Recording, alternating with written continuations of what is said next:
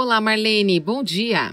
Bom dia e aos ouvintes da CBN Comunicação, Cláudia. É sempre muito bom estar com vocês, viu? Marlene, bom, a gente vai falar hoje das expectativas dos funcionários, ainda falando daquela questão da, da, da comunicação interna, do papel do líder comunicador, né? E que informações buscam esses funcionários com o líder? Na opinião aí dos líderes, né, média liderança, na realidade, que participaram da pesquisa da Social Base e da Ação Integrada, o que, que nós podemos observar? Porque você poderia escolher, escolher diferentes alternativas, né? Você não respondeu uma única alternativa, mas olha que, que dado interessante. 80% das pessoas que, da, da, da média liderança, eles trabalham em informações operacionais do dia a dia. Procedimentos, metas, qualidade, segurança.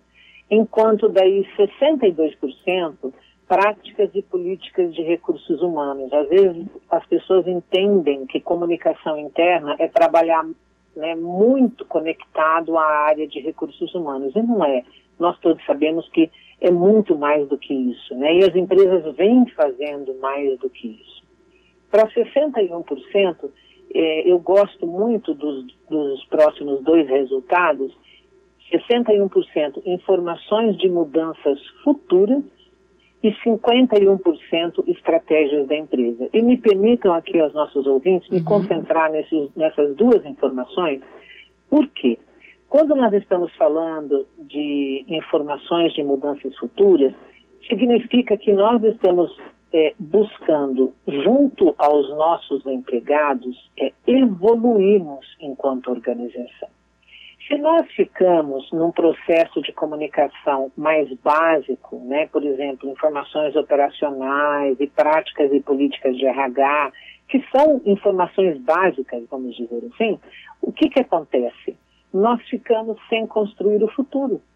Então, quando nós estamos trabalhando aqui posicionamentos estratégicos, quando nós estamos né, trazendo essas pessoas para pensar nessa construção coletiva, quando elas participam mais do desenvolvimento dos desafios que nós temos enquanto organização, uhum. certamente nós vamos ampliar não só o nível de maturidade, de aprendizado e de conhecimento dessa organização, mas principalmente de evolução dos nossos empregados.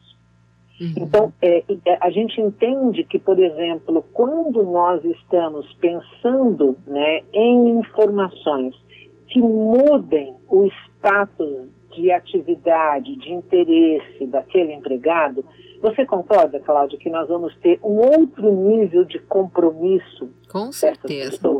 Uhum. É, então, assim, eu acho que nós, como organização, precisamos evoluir em comunicação interna, é, no sentido de estarmos tratando realmente e confidenciando, inclusive, né, criar o ambiente para isso, criar uma cultura de confiança para isso, confidenciando, inclusive, estratégias para que essas equipes sejam mobilizadas em outro nível de desenvolvimento.